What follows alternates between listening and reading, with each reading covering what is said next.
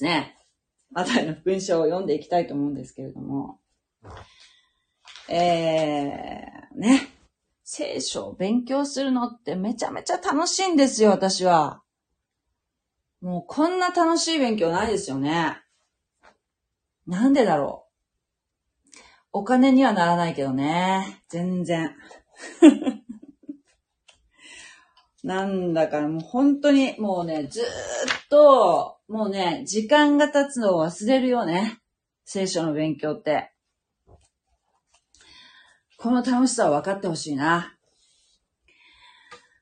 ね。ほんとキリがないんだけど、今日はね、えっと、ちょっとマタイの福音書に入る前に、今日すごくね、面白いことがあって、あのね、このスタンド FM に、え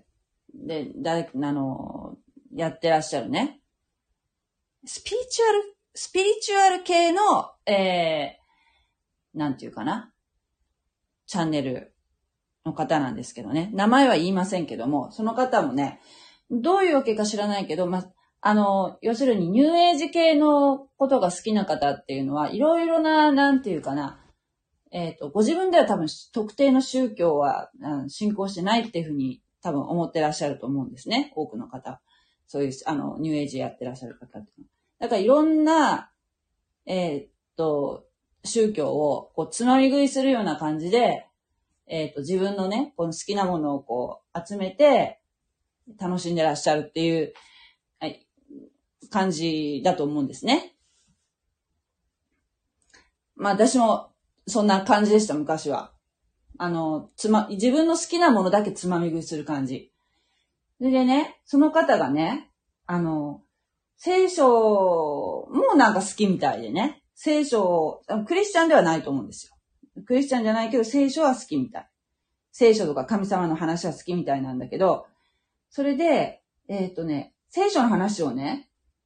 されてたんですよ。で、すどういう話かなと思ってちょっと聞いてみようかなと思って、夕方聞いたんですけど、そしたらね、聖書は神様が一人しかいないのに、えっ、ー、と、神々がみんなで会議をしているっていうことが書いてあると。だから、神様って一人しかいないって言ってるけど、神様は複数いるんだろうと。おっしゃってたんですね。で、どこのことをおっしゃってるのかなと思って、いや、神様は一人やろ。一人っていうか、一つ、唯一の神。えー、キリスト教はね、ユダヤ教もそうですけど。ただ、その神様っていうのは、ただ、ただお一人なんだけど、えっ、ー、と、これがね、難しいんだけど、三位一体って言うじゃないですか。三つの威嚇があって、父、巫女、精霊。っていう、うん、あの、三つの威嚇があるって言い方するんですよ。私もね、なんかどういうふうに説明したらいいのかってよくわからないんだけど、三つであって一つ。で、巫女っていう部分はイエス・キリストのことなんですよ。だから、この三つ、三位一体っていう言葉は聖書の中に出てこないんだけど、その父と巫女と精霊がいるっていうことを理解して、だけど三つだけど一つだっていうことを理解して読まないと、聖書は意味がわかんないんですよ。で、えー、ユダヤ教の方は、多分三位一体っていう風な考え方には立ってらっしゃらないと思うんですけども、でも旧約聖書を見てもやっぱり三位一体で読まないとわかんない、わかんなくなっちゃうから、いろいろな解釈をですね、多分ユダヤ教の方もされていると思うんですよ、多分。ちょっとあやふやですけどね。でもキリスト教は三位一体っていう考え方に立ってますね。だから三位一体って言わないキリスト教っていうふうに言ってらっしゃる方っていうのは、いわゆる異端という形になるんですけれども。あの、それで、その、それで神様が複数いるっていうふうに、で複数で会議をしている。どこのこと言ってるのかなと思って、ちょっとね、調べたんですよ。そしたらね、面白いことが分かって、あのね、神々って言っ言われてる場所っていうのはね、詩篇、詩篇の、えー、旧約聖書の詩篇の82編っていうところにね、書いてあるんですけど、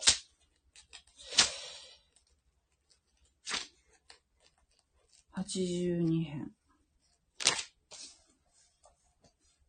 82編ですね。ここのことをおっしゃってると思うんですよ。アサフの歌。神は神の会議の中に立たれる。神は神々の中で裁きを行われる。って書いてあるんですよ。だから、その方は、あ、神様って、神は神々の中でって書いてあるから、神々ってたくさん、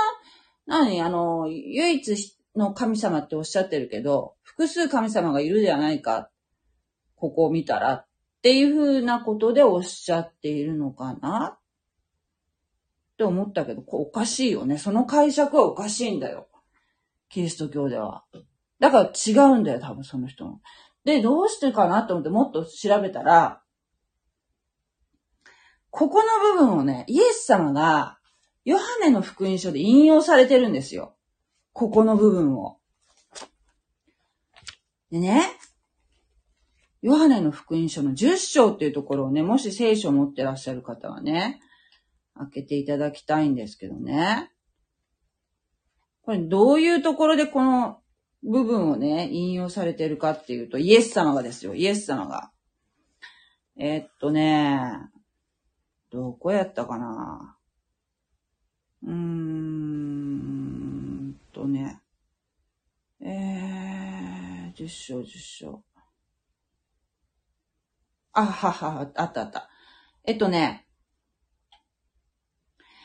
えっと、34節イエスは彼らに答えられた。あなた方の立法に、私は言う。あなた方は神々である。と書いてあるではないか。神の言葉を託された人々が神々と言われておるとすれば、そして聖書の言葉は廃ることがあり得ない。父が性別して世に使わされた者が、私は神の子であると言ったからとて、どうしてあなたは神を汚す者だというのか。もし私が父の技を行い、行わないとすれば、私を信じなく、信じなくてもよい。しかし、もし行っているなら、たとえ私を信じなくても、私の技を信じるがよい。そうすれば、父が私におり、また私が父におることを知って悟るであろうと。でこれな、何を言ってるかっていうとね、イエス様はね、要するに、イエス様が自分は神の御子であると言っているんですよね。私は神の御子であると。で、それが気に入らないわけですよね。その、えっ、ー、と、ユダヤ人の立法学者とかがね。だから、そ、その点において神様を、イエスはただの人間であるのに、え神の子であると言ってるところが気に入らないし、もう神様への冒涜であるというふうに指摘してるんですよ。ユダヤ人たちはね。イエス様がその自分は神の子であると。神の子なんだから神の子ですって言ってるんだけど、それが信じられないから、冒涜だって言ってるわけでしょ？だけど、イエス様がその、おそらくこの詩篇の 82編を用いてお答えになってるのが、ね？多分、多分ですよ。多分詩篇の82でも立法がって書いてあるから、もっと別のとこにも同じようなこと書いてあるのかもしれないけど、私を言う、あなた方は神々である。と書いてあるではないか。神の言葉を託された人々がっていうのが、つまりですよ、この神々っていうのは人間のことなんですよ。で人間ってどういう人間かっていうと、神に権威を託されたもの。例えば裁判官とか、そういう権威のある人、人を裁く権威を持っている、この地上にある人間というのはですよ。あの、うん、もっと言うと、ひょっとしたら王、王と言われている人もかもしれない。要するにその政治とかを司っている人っていうのは、ね、人間がその人を選んだとも言えるけれども、実際はその神様がその人に権威を託されていると。で、裁判官とか、とか、判事とかね、そういうことだともっとわかりやすい。会議という意味ではそれわかりやすいと思うんだけど、えー、あるいはですよ、えっ、と、議会、議会の議員とかでもそうかもしれない。神によって、えー、要するに、統治する権威を与えられているものを、神々と言ってるわけですよ。だから、これは、天の神様のことを言ってるわけじゃないんですよ。この詩篇の82っていうのは。だから、イエス様がなんでここを用いたかっていうと、私は神の子ですっていうふうに言ってることをですね、あなたたちは私のことを批判するけど、か、うん、り、あなんていうの？えー、立法に、あなた方は神々であると書いてあるじゃないか。あなたたちだって神々だって言われてるじゃないか。そう言われているあなたたちが私、私が言うことを批判することはできるのか？それはあなたたちだって冒涜じゃないか。だって神々って言われてるんだろうあなたたちだって。と言ってるんですよ。めっちゃ頭いいよね。当たり前なんだけど。だって、聖書そのものがイエス様なんですよ。聖書の御言葉が。イエス様は言葉なる神ですから。さすがだよねって。もう、絶対、もうイエス様に太刀打ちできる人はいないよね。人間で。本当に私これね、これを今日は学びました。だから、まあね、そのね、これが分かったときに、その、えー、チャンネルの方に教えてあげようかなと思ったんだけど、書き込もうかと思ったんだけど、いや、このいらんことせんでいいと思って、自分のチャンネルで言えばいいやって、私自分のチャンネル持ってるんだからね。自分のチャンネルでそれをちょっとシェアして、えー、要するにですよ。スピリチュアルの方っていうのはですね、多分ね、かなりインスピレーションとかいうのを大切にされてると思うので、その、例えば聖書をパッと開いた時にとか、チャラチャラって読んだ時に、チャラチャラって読んだ時に、あ、これはこう書いてあるなっていうふうに、こう、なんていうかな、えー、表面的な感じでね、こう、捉えてらっしゃると思うんですよ。多分、信仰が多分ないからね。ほとんど、うん、そのスピリチュアルの人に限らずですよ。信仰のない人が聖書を読んだら、その字面通りに捉えると思うんですけど、やっぱり聖書はですね、あのインスピレーションで読む読むだけじゃダメだなっていうことを私はもうつくづく感じますよ。これって何を指してるのかな？どういう意味なのかなってわかんなかったら、やっぱりね、調べて、自分で調べて、もう、それはね、本当に、もうずっと神学っていうのがあって、ずっとみんなが、こういろいろ、ああでもない、こうでもないと、えー、だって大学だって進学部ってあるぐらいだから、進学、大体そもそもですよ、大学っていうのはもともと進学部が中心になって、そしてその周りにそういう科学とかそういうふうなものを勉強するのが、ああったわけですよ、もともと。らしいですよ、大学っていうのもともと成り立ちっていうのがね。今はですよ。で、あの、進学部がない大学がいっぱいありますけどね。で、これね、本当かどうかわかんないんだけど、世界で初めて進学部のない大学、どこの大学か知ってる？東大なんだって。東大が世界で初めての進学部がない大学なんだって。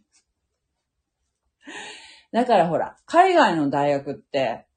大抵ほら、もともと、だいたい歴史が長いじゃないですか。なんか。で、進学部があって、そこに、いろいろいろいろ、大学、あの、その、学部があるっていうのがですよ。もともとだったわけですよ。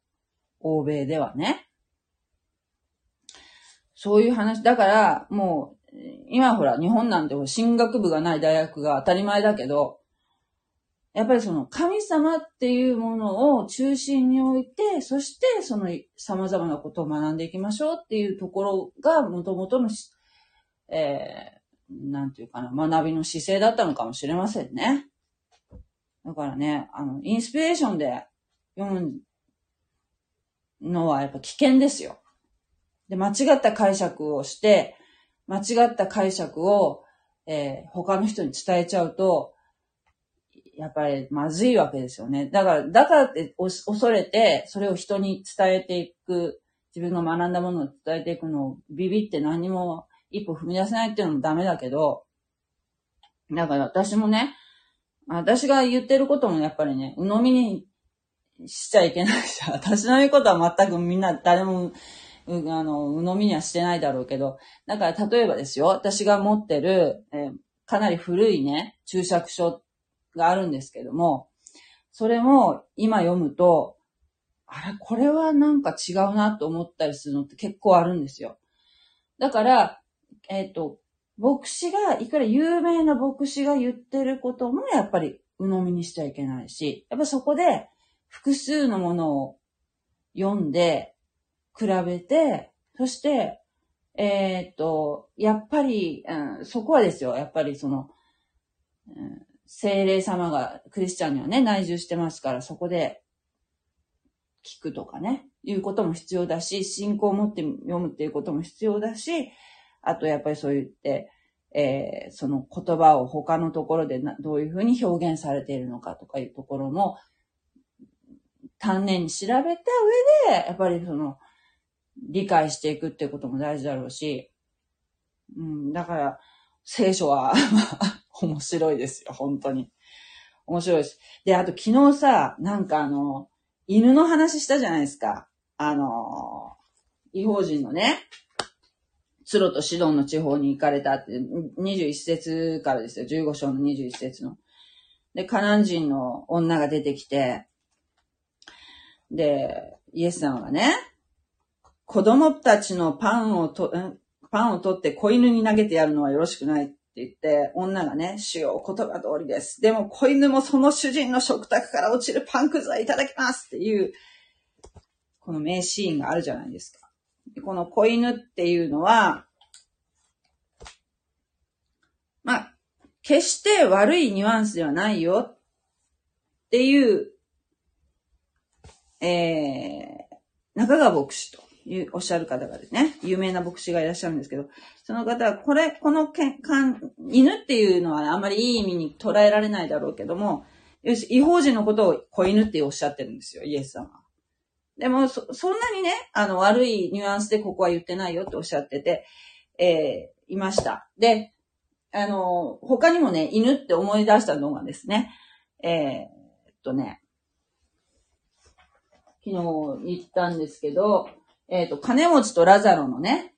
えー、エピソード。あれは例え話じゃないと思うんですけど、金持ちとラザロっていうね、まあ、ラザロっていうあの、こういう、うん、まあ、例え、例え話じゃ例え話なんですけど、おそらくですね、ラザロっていうあの、えー、固有名詞っていうか、個人名を出しているので、これはね、多分ね、事実の話だろうと、イエス様しかわからない事実の話だろうと思うんですけれども、この中でもですね、このラザロという、えー、金持ちの門前に、えー、座り込んでね、あのー、まあ、路上生活者みたいな方で、体中が出来物だらけで、えー、友達といえば、たまにおできを舐めに来る犬、くらいだった。っていう、まあ、ところから始まるお話があるんですけれども、えっとね、これはね、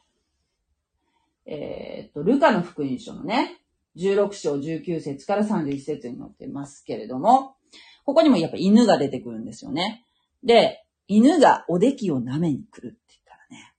やっぱこれはね、これ、これはまあ友達、犬は友達って感じでいいニュアンスなのかなと思って私出したんですけど、やっぱりね、どう考えても、やっぱり聖書ずっと読んでると、他の、他にもほら、旧約聖書の犬っていう表現があるからね、猫ってなかなか出てこないんですよ。猫が。犬はね、ちょいちょい出てきて、やっぱりね、犬はね、汚れた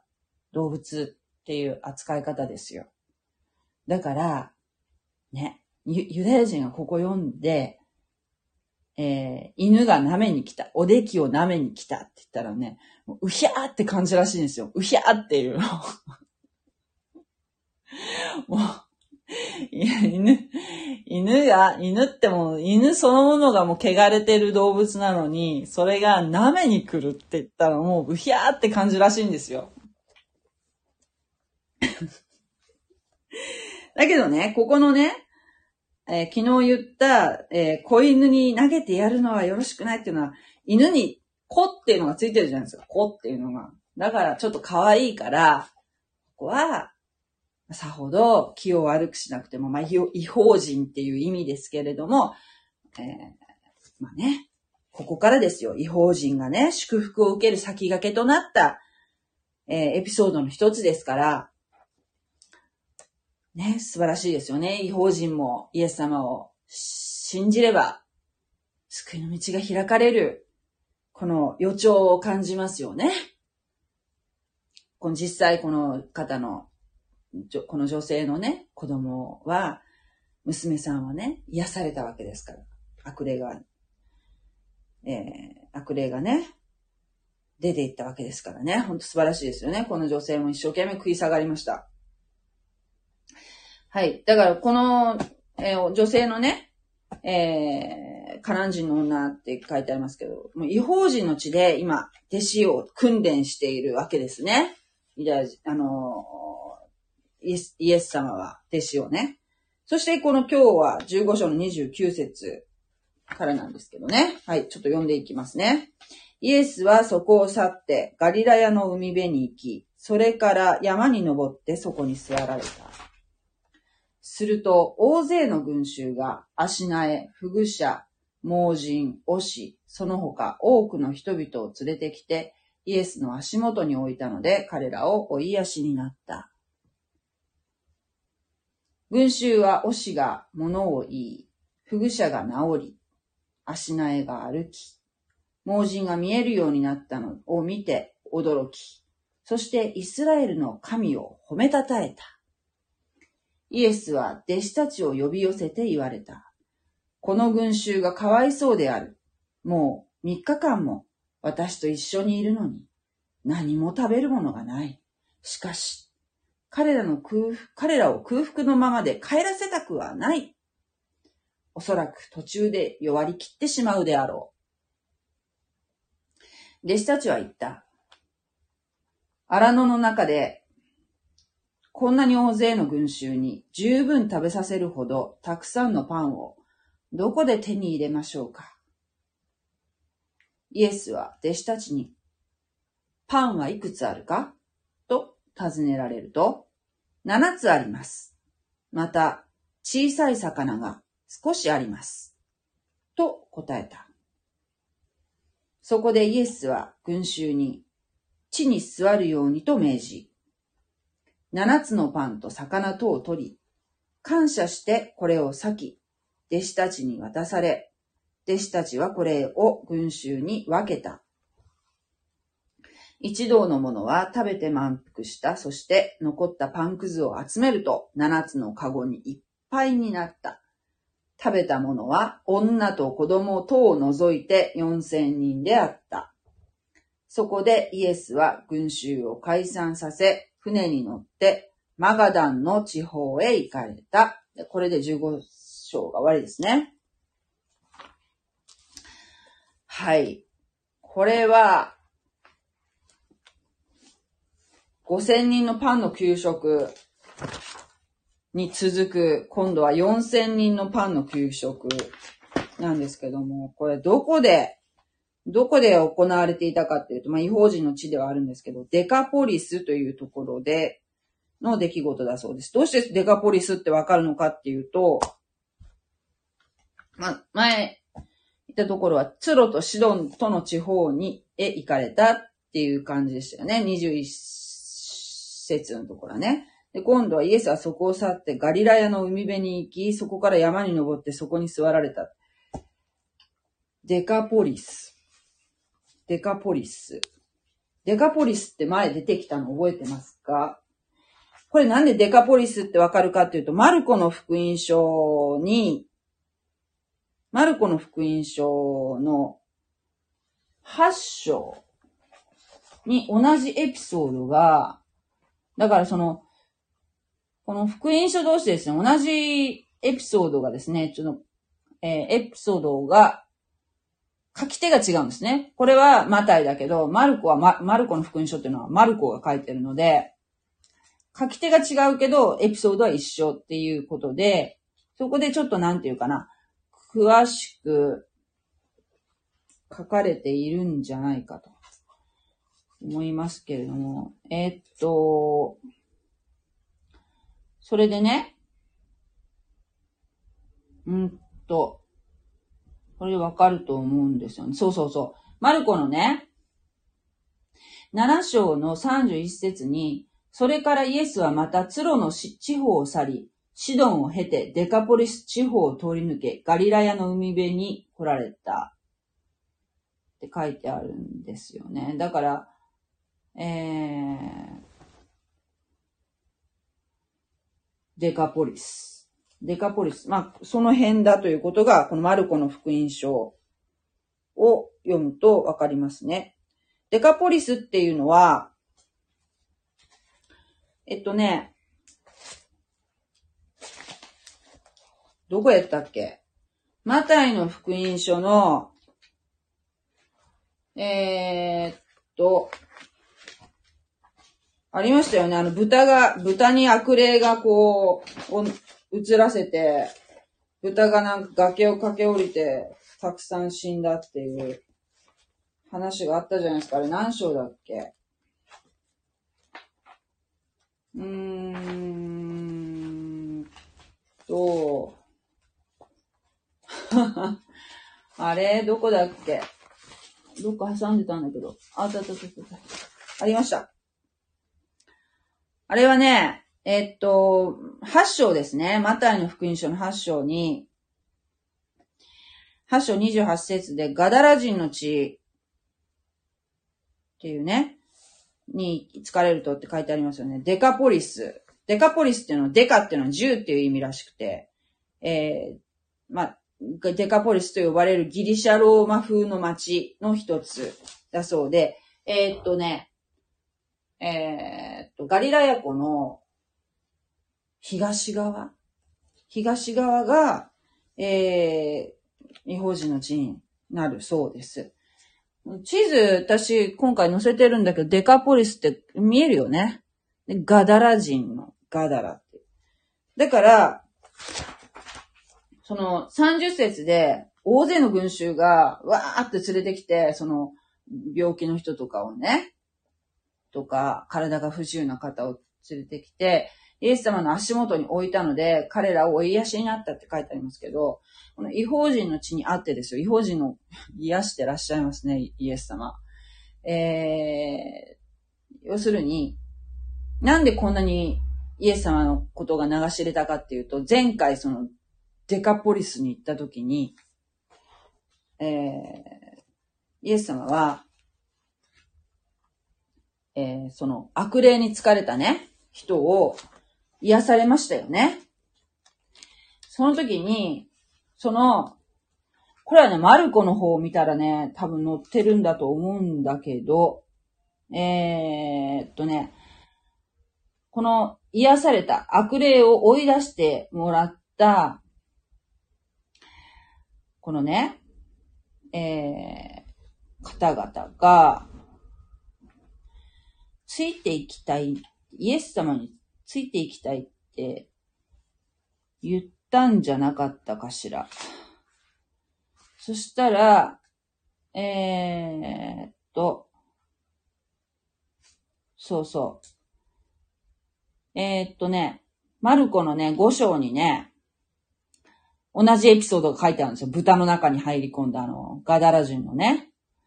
えー、っと、それで、イエス様がね、船に乗ろうとされると悪霊に疲れていた人がお供をしたいと願い出たと。しかしイエスはお許しにならないで彼に言われた。あなたの家族のもとに帰って、主がどんなに大きなことをしてくださったか、また、どんなに憐れんでくださったか、それを知らせなさいと。もう弟子、弟子になりたいってついてきますって言ったけど、その、あね、悪霊を追い出された人をね、家族のもとに返されたんですよ、イエス様が。そこで、彼は立ち去り、そして自分にイエスがしてくださったことをことごとくデカポリスの地方に言い広め出したので、人々は皆驚き怪しいんだと書いてありますよね。マルコの方に。なので、えっ、ー、と、そのね、えー、人の伝道のおかげですよ。イエスさんはね、弟子にしないで、この違法人を伝道しなさいとおっしゃったんです。家族とか、ね、周りの人におしな知らせなさいと。でも、その、この癒しをされた時に、この地方の方、豚がね、相当ほら死にましたよね。崖を駆け下りて。なんで、もうちょっともう、まあ、ある意味迷惑迷惑と思って、ちょっともう帰ってくださいと、もう出てってくださいって頼んだわけじゃないですか。その、えー、悪霊に疲れた人はすごく感謝したけど、周りの人はね、豚飼いの人たちは。だけど、結局その癒されたその悪霊に疲れても大変なもう墓場に住んでたような人ですよ、ずっと。もう凶暴にも自傷行為もして、自傷互いですよ。で、えー、っと、その方が周りに、いや、もうイエスさんすごいよ、もう今マジすごいよって教えたおかげで、この今回ですね、またガダラ地方に来た時に、えー、みんなね、イエス様に直してもらおうと思って、押しかけたんですね。電動のおかげですよ。そしたら、喋れなかった人が物を言い、ね。そして、もう歩けなかった人が歩き、目が見えない人が見えるようになったので、もうみんなびっくりして、イスラエルの神をね、もうハレルヤって言ったわけですよ。もう素晴らしい。素晴らしいイスラエルの。で、この違法人の地っていうのは、もちろんですよ、豚を飼ってたぐらいだから、ね。豚って多分異教の神に捧げ、の捧げ物ですよ。えー、ユダヤ教は豚は捧げません。羊を捧げ、羊とかね。豚は捧げないですよ。あの、汚れた生き物っていうことになってますからね。それで、イエス様はですね、この人たち、まあ、おそらくもう、もうこの時代ってのも99%皆さん貧しい方々ですから。えー、イエスは弟子たちを呼び寄せて言われた。この群衆がかわいそうである。ね。この群衆はもう、要するに、3日間も私と一緒にいるって、すごいですよね。もう、もう、イエス様から離れたくない離れたくないって言っても、もうみんな帰らないんですよ。お腹空いてるけど。もうずっとついて回ってるんじゃないですか、もう。もう3日間も私と一緒にいるのに何も食べるものがない。しかし、彼らを空腹のままで、ね、帰らしたくはない。おそらく途中で弱り切ってしまうであろう。もうイエス様、ね、お話を聞かせるだけじゃなくて、癒されるだけじゃなくて、イエス様という方は、ね、ご飯を食べさせてくださる方なんですよ。ね。もう肉体、肉体を持っている私たちっていうのはね、そのご飯を食べないと生きていかれませんよね。その必要も満たしてくださる。神。もう、本当にもうね、霊的にも、えー、もちろんですけども、私たちにですね、必要を満たしてくださる、ということがね、これわかりますよね。そして、違法人ですよ。このガダラ地方のね、方々っていうのはね。さあ、弟子たちはどうするでしょうか？前回、前回はですよ、あのー、弟子たちがですよ、前回と違うところ、5000人にほら、5つのパンと2匹の魚との違いって言えばですよ、前回は弟子たちがイエス様に言いましたよね。弟子た、夕方遅くなったので、弟子たちがイエスのもとに来ていった。ここは寂しいところでもあり、もう時も遅くなりました。群衆を解放し散させ、めいめいで食物を買いに、村々行かしてください、と言いましたよね。前回は。ところが今回は、弟子たちは別にその群衆がですよ、3日もついて回ってるのに、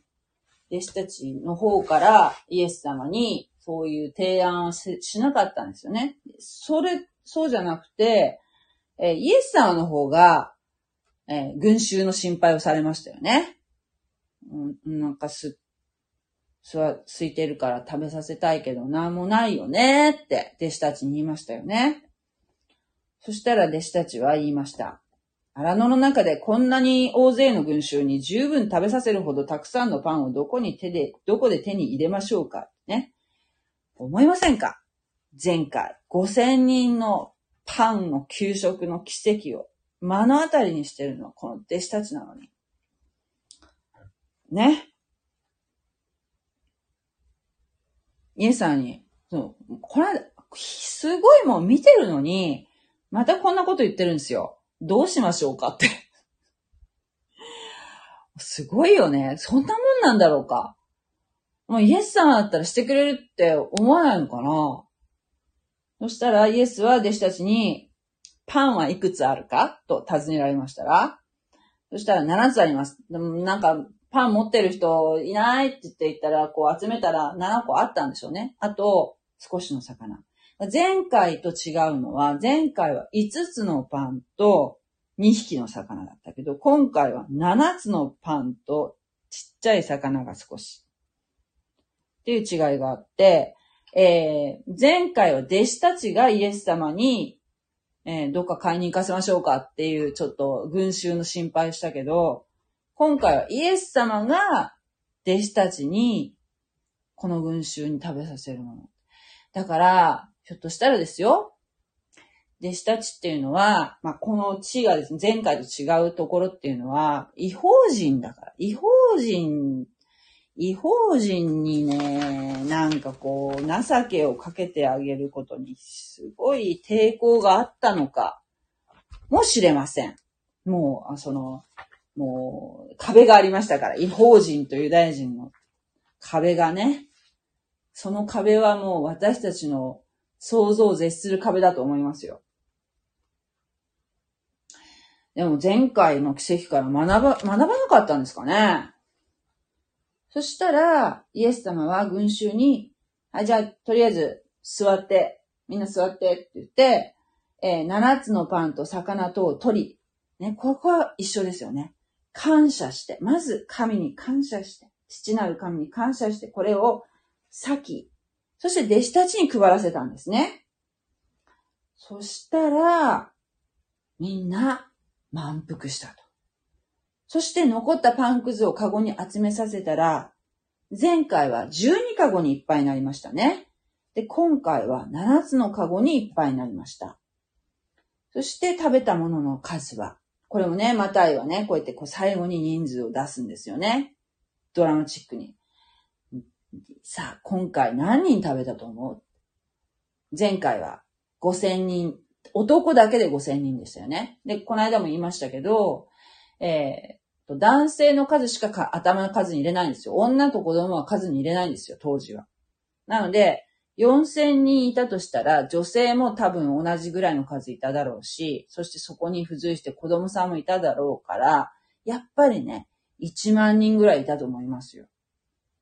彼たちがみんな満腹したわけですよ。男性だけで4000人だから。ねだから、まこの7という数もね、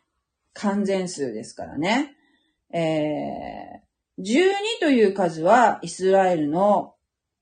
12部族とか言ったりするので、この12っていうのはイスラエルの民を表す数なんだそうですけども。7ってね、神様を表す数って私は思ってたんだけど、これは、えー、っとね、違法人も表すそうなんですよ。だからまあ、数っていうのを、こう、いろいろね、捉えていくときに、まあ、3とか7とか12っていうのは、えー、まあ、完全数って言ってね、神様の、えー、か、関わってくるエピソードの時にはなんか割と出てくる数だと思うんですね。あと40日っていうのは、こう試練の時はだいたい40っていうとか、40とか40年とかね、40日とか、試練はだいたい40っていう数が出てくるんですよ。で、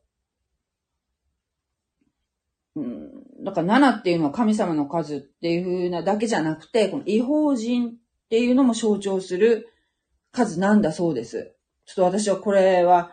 他のところと比べたわけ、うん、これ書いてあるのを今読んでるので、えー、ちょっと確かめたわけじゃないですけどね。そうなんだそうです。神様っていう表すだけじゃなくて、違法人も表すそうですね。はい。そして、そこでイエスは群衆を解散させ、船に乗って、マガダンの地方へ行かれたと。このマガダンっていうのはね、マグダラ、もうね、なんかね、こう、聖書によって、この地名の表記がばらついてるので、えー、ちょっとね、わかりづらいんですけど、マガダンっていうのは、マグダラっていうも言うそうなんですよ。マグダラっていうとあの、マグダラのマリアが有名ですよね。あの、イエスの弟子の、女性の弟子の中で割とこう、中心的な役割を果たし、そして、えー、復活したイエスに最初に出会った女性がマグダラのマリアですよね。えー、っと、そうですね、マグダラ。うん。これマグダラっていうところは、えー、っと、西側、ガリラヤ湖の西側なので、えー、違法人の地ではなく、今度は、えー、ユダヤ人の地の方に移られましたっていうところで、39節で終わってますね。はい。今日はこんな感じになりますけど、まあまあ今日もね、長々となりましたけれども、じゃちょっとコメントを読ませていただきます。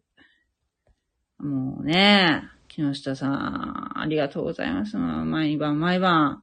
不眠症になってませんか？えー、昨日は祝祷がありました。この祝祷ね、祝祷はね、ほんとね、今私が行ってる教会はね、祝祷がないんですよ。牧師がいないから。だからちょっと聞いたんですよ。あの、別の、えー、信徒の方にね。リーダー的な方じゃないですけど、祝祷がないですよねって言って、でね、あの、よその外部からね、クリスマスの時に、えー、っと、一日だけ、女性の牧師が来たんですよ。でね、久々に祝祷があったんですけど、やっぱ違いますよね。やっぱ祝祷があって、その礼拝が締められると、えー、すごいやっぱりね、今週、こう、私たちはこの教会からまた世に派遣されるんだっていう気持ちになるんですよ。派遣され、それぞれの職場、それぞれの家庭、ね、主婦だったら家庭に、そして、ね、仕事してる人はその、それぞれの職場に派遣されて、えー、ね、クリスチャンって言うか言わないかわかりませんけど、自分はクリスチャンだという意識でですね、その世の中でね、働くんだっていう風な気持ちになるんですけども、それがないんで、ない場合はですね、もう、まあね、もう目して、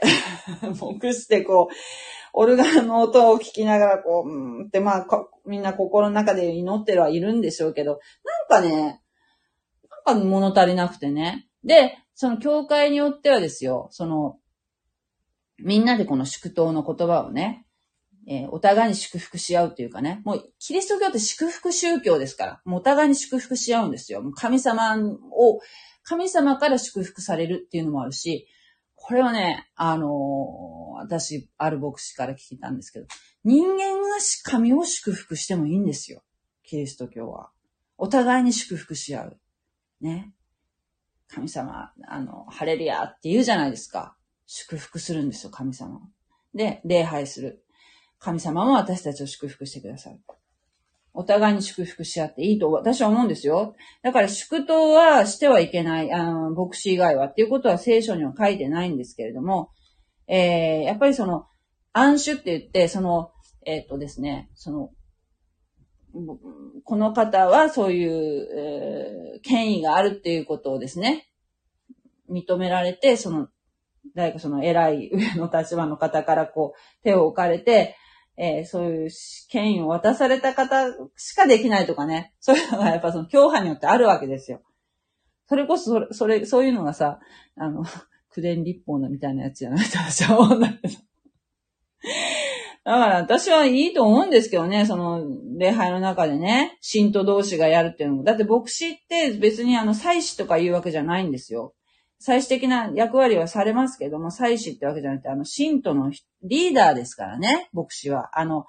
えっ、ー、と、カトリックの司祭とはまた違いますので、牧師はね。だから、あのー、いいと思うんですけどね。そしてあの、なんだっけ。この祝祷っていう言葉ですね。祝祷の言葉っていうのはみんなその牧師によってその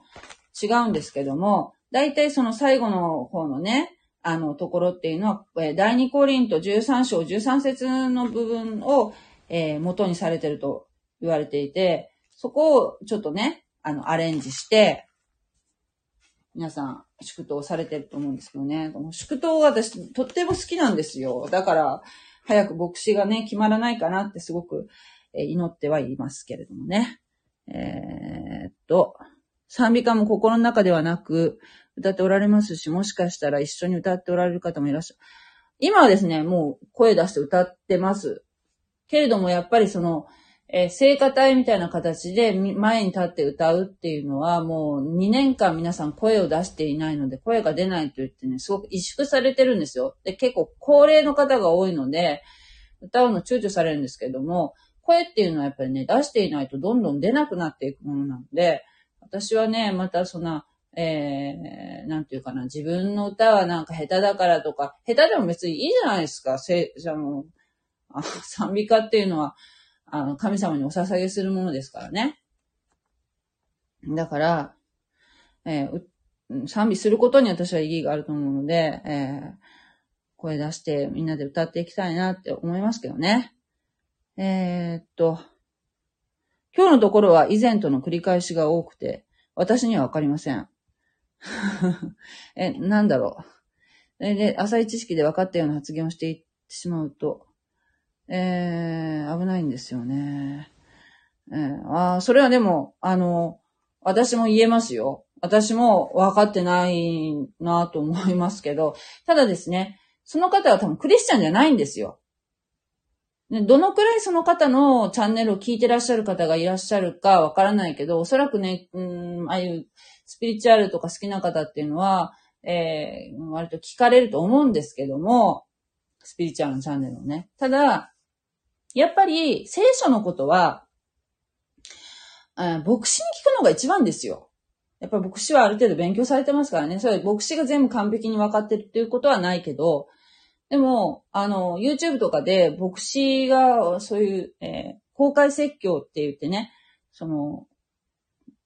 聖書をですね、一つ一つあの、丁寧に説明されている、えー、動画もありますからね、今幸いなことにね。そういうのを、複数聞くんですよ。複数聞いて、それで、えー、言ってることがですね、えー、だいぶ違うなと思ったらちょっと、違うとか合ってるとかいうのもまたわかんないけどね。わかんないんですよね。どうしたらいいんでしょうね。えーでもね、やっぱりあのー、うーん、そうですね。いろいろ聞いていくとだんだんなんとなくこう勘がつかめてくるんじゃないかなと思うんですよ。これは違うだろうとかね。だから、えっと、例えば3人の聞いて、2位言ってる人は同じだけど1言ってる人はちょっと突拍子もないこと言ってたら、じゃあやっぱその、こっちの方がまあ割とスタンダードな解釈なのかなとかいうのもわかるだろうし。いろいろですよ。その、ブログとかの方がもっといっぱいいるかもしれない。ブログされてる方って結構ね、牧師さん多いかもしれないから、そういうのも見たり。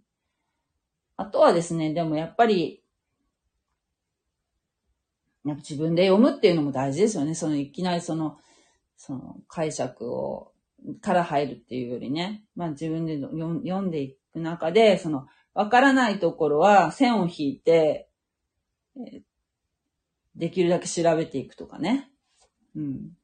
わかんない。あの、かっちゃんはだって、お兄さんが 牧師だから、お兄さんに聞いたらえっと、そうそう、鵜呑みにしちゃいけないんですよ。鵜呑みにしちゃいけないですよ。えー、鵜呑みにしちゃいけないですよ。そうです。だから、私が持ってるそのいただいたもう古い注釈書っていうのは、その時は当時はそこ、それほど、あの、イスラエルの人たちの州、だってイスラエル自体がほら、建国してまだそんなに経ってないじゃないですか。100年も経ってるわけじゃないから。だから、まだあんまりその、私の本ってだいぶ古いからね。だからまだそういうユダヤ人の習俗とかいうのを、から聖書を読み解くっていうのがまだなされてなかったかもしれませんね。うん、だから、あちょっと、知識がまだあい曖昧な方が書かれてるのかもしれないなと思うところはちょちょいちょいありますけれども、まあ、すべてがおかしいことを言ってるってわけじゃないですよ、もちろん。えーっと、野良犬ではなく、これも、これは飼い犬だしね。飼い犬なのかな？ね。カナンの女は求めなさい。そうすれば与えられるかもと思いました。そうですね。求めることは大事ですね。拒否されても。拒否されたと思っても。ね。でも、やっぱ娘のことだから一生懸命だったんじゃない？もう、本当に何が、何が何でもと思ったんじゃないですか？そう。えっ、と、14章は草の上に座った群衆が羊っぽいなって。14章。14章ああ、そうですね。季節は春、春だったってことがわかりますよね。草の上っていうところでね。えー、これはでも、地に座るように命じて書いてあるけど、これは季節的にいつなんでしょうね。地。もう夏なのかな？草が枯れるほどの。わかんないけど。えー、ね、ガダラ。今回はイエスの方から給食を申し出てますね。そうですね。違法人の血っていうところがまた前回とは違いますからね。弟子たちはやっぱり違法人っていうのにやっぱ抵抗があったと思いますよ。あのー他にもね、違法人とね、ユダヤ人の中間的なね、人たちっていうのもいてね、えーとね、サマリア人っていうのがいるんですよ。そこに行くことですらですよ。もう、半分ユダヤ人なんですよ、その人たちって。だけど、もう血が、要するに根血になってる方なんですね。これはあの、えー補修、補修って、えーどっちの補修だっけな。とにかく、あのーちょっとあやふやだから言わないけど。ね、そのサマリアの人たちっていうのすらね、弟子たちはやっぱ抵抗があったと思うんですけど、そこにね、わざわざね、そのサマリアをわざわざ通っていくエピソードっていうがあるんですよ。私はそれはすごく好きなんですけど、まるでなんか自分のこと言われてるみたいな感じで、すごくね、いいエピソードがあるんですよ。あと、良きサマリア人とかね。うーん、徴兵、徴兵できる人数だろうか。3は三位一体だったね。7、違法人。そうそうそう、違法人らしいですよ。それはちょっと他のところでもね、ちょっと検証していくとね、ああ、そうだ、やっぱそうだなってわかるかもしれません。他のところでその違法人を7という数で表している箇所、聖書箇所がおそらくあるからそういうふうにおっしゃってるんだろうと思うんですよね。昨夜の祝祷も第2コリント13章。そうです、もう13章13節です。えー、そこ見たら、ああ、祝祷の言葉だなって、ここから取ってるんだなっていうのはわかると思います。神の愛、精霊、ん？なんだっけ？えーっとね、大体ね、神の愛、精霊の親しいまじ、イエス・キリストの恵み、神の愛、精霊の親しい交わりと導きが、なんたらかんたらと、ね豊かに限りなくあるあるように、アーメンっていうのが大体、祝祷のお決まり文句ですもんね。はい。今日もね、遅くまでお付き合いいただきありがとうございました。また明日お会いしましょう。God bless you. じゃあねありがとうございました。